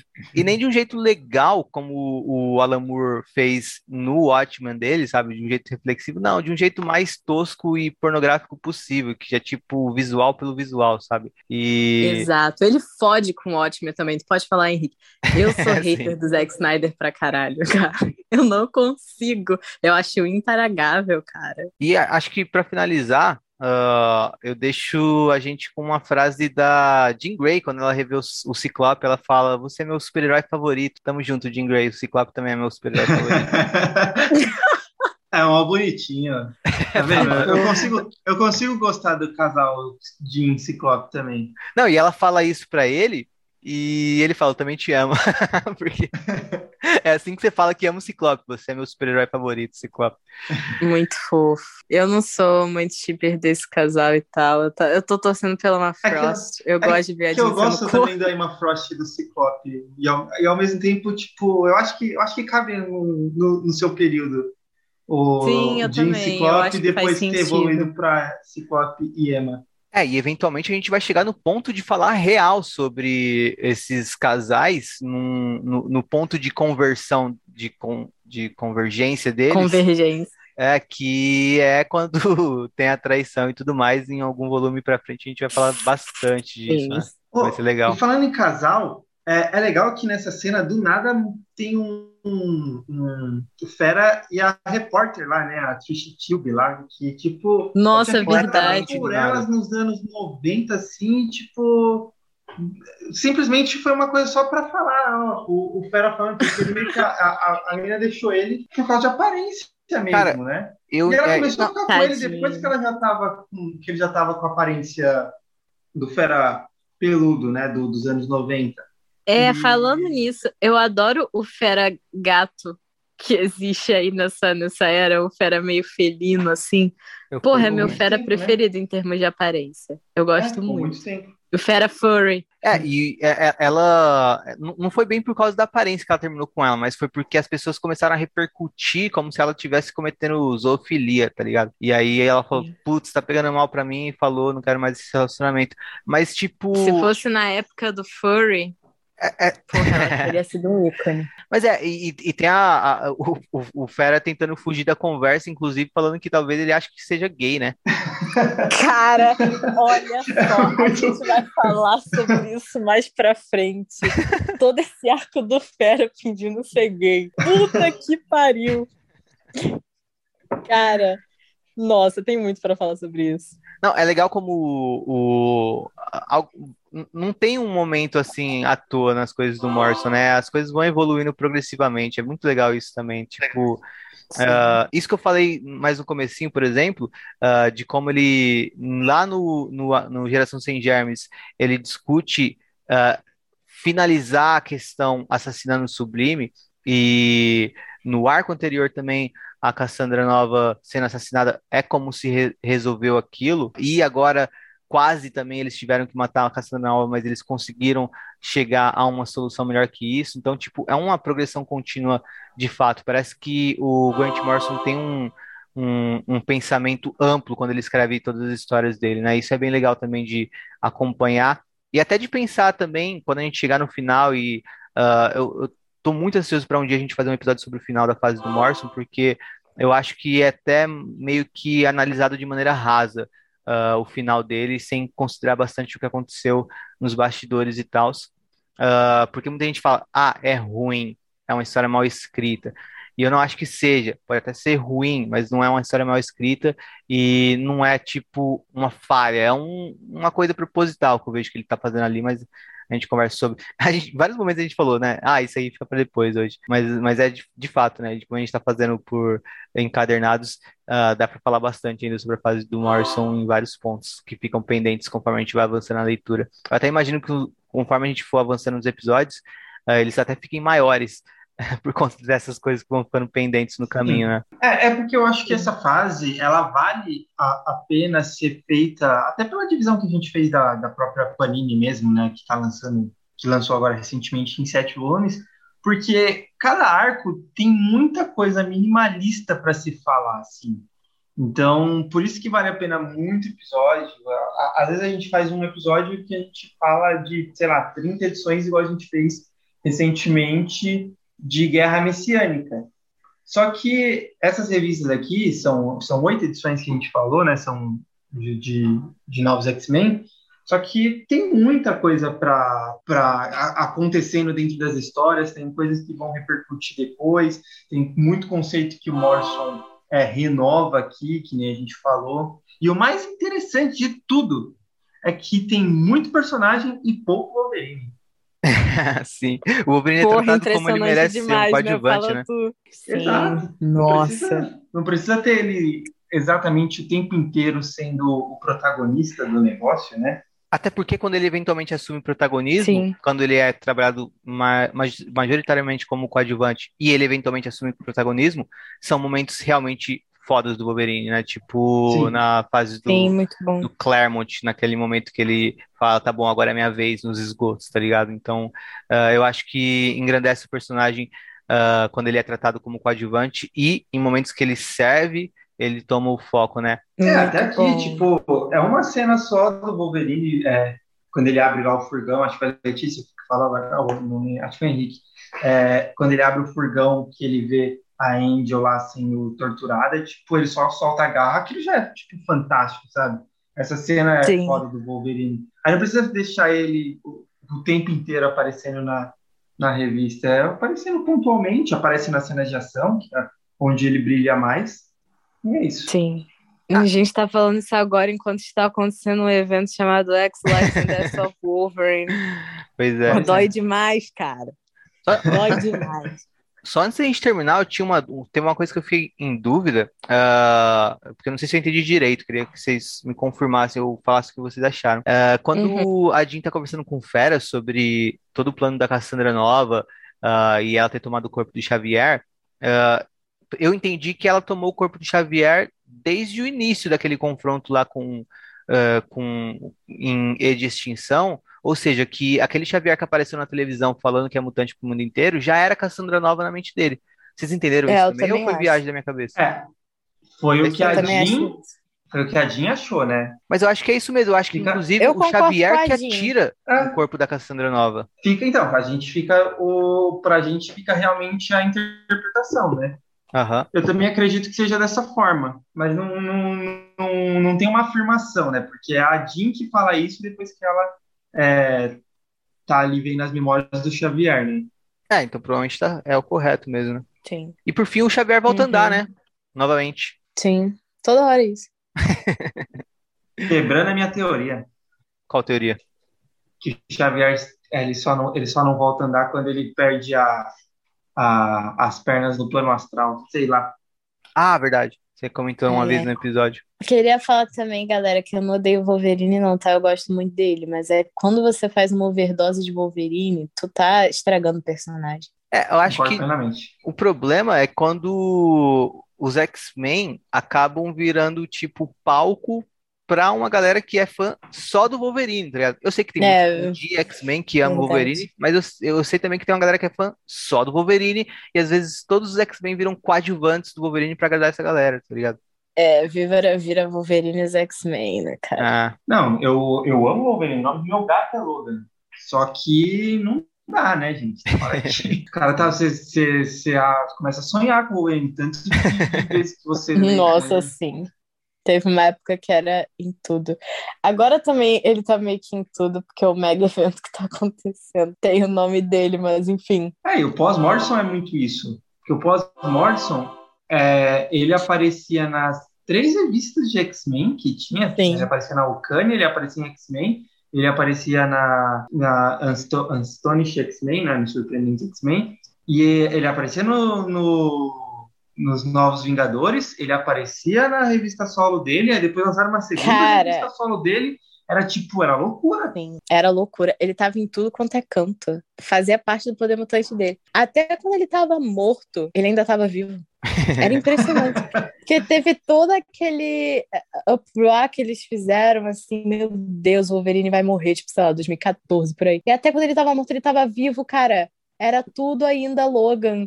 Aí eles buscam o Old Man Logan. é, Eles nossa. fazem uma revista chamada The Wolverines, sabe? Era, era loucura. Era loucura. Fora as coisas que a gente nem lembra de imediato, né? Tipo, tinha participação do Wolverine em Homem-Aranha, o Wolverine aparecia em Demolidor, tá Ah, ligado? sim. Ele sempre tá lá, ele sempre tá lá. Minissérie, então. Acho que não, não deve ter saído um, um mês sem a Marvel lançar umas duas minisséries do Wolverine, não é possível. Muito, Cara, cara. é isso. Nossa, o...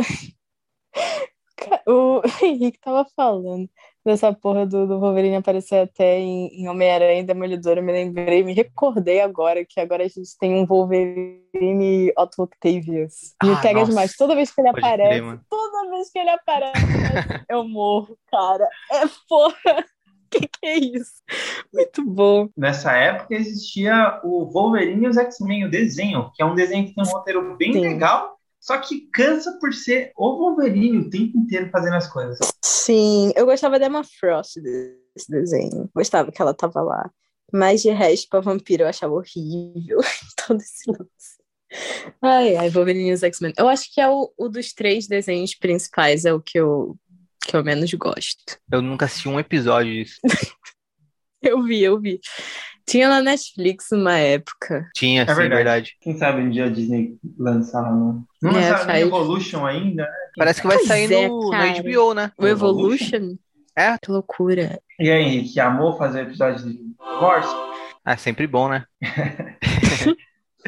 Então chegamos ao fim do nosso segundo episódio sobre os novos X-Men do Grant Morrison. E para encerrar, como a Jean revelou ao mundo aí, quem é o super-herói favorito dela, e coincidentemente é o meu super-herói favorito, o nosso Scott Summers, o Ciclope, eu queria encerrar perguntando para vocês, ah, Caio e Letícia, qual o super-herói favorito de vocês? É, não só dos X-Men, assim, no geral. Eu até falei nesse episódio que é o, o Super-Homem, assim.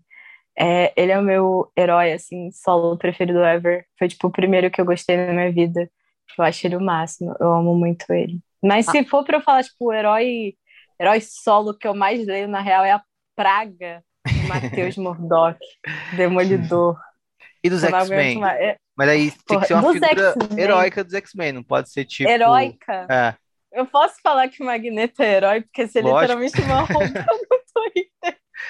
claro. O meu herói, o meu herói dos X-Men sempre foi o Magneto, cara. Porque eu gosto muito de vilões, né? Já falei isso várias vezes.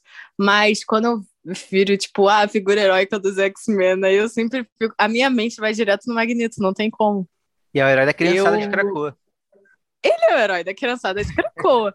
O pessoal, pessoal usou o meu amigo Êxodos Mas ele, como tio do culto, é, é eu falando sobre X-Men, honestamente. Eu também sou totalmente assim com o Magneto, cara. Mas de herói, herói, também gosto muito do Scott, cara. O Scott é Kit, eu acho que é Tempestade, assim. Que são, tipo, dos começaram heróis mesmo, sabe? Que não é, tipo, vilão reformado nem nada. E você, Caio? É, o meu herói é o Ciclope, eu também já falei várias vezes. tipo, e assim, é, eu tenho um lance que eu amo tanto os mutantes que até o mutante mais desconhecido ele ainda vai ficar na frente de todos os outros heróis para mim. tipo, então... Homem-Aranha Homem ou Bico, Caio? É, Bico. Disparado. Nossa, eu tenho muito isso com os personagens dos X-Men também, cara. Porra, foda-se todos os Vingadores, sabe? Todo mundo que tá associado a eles. Muito Principalmente assim. os Vingadores. Sim. Bom, para quem chegou ao final desse episódio, se começou a escutar a gente pela, pelos episódios dos novos X-Men do Grant Morrison, a gente também faz episódios sobre a atual fase, a era de Krakoa. E a gente também faz episódios sobre a era do Claremont, a gente também faz episódios sobre as sagas dos anos 2000, que é basicamente tudo que acontece depois que o Morrison sai dos X-Men, de partindo de Dinastia M Uh, a gente vai chegar até Vingadores vs X-Men um dia. Atualmente a gente já tá na saga que deu origem ao nosso nome, né? Utopia. E é isso, confira todos os episódios e vejo vocês em algum dia de um futuro esquecido. E não se preocupem, na semana que vem eu volto como host. Well,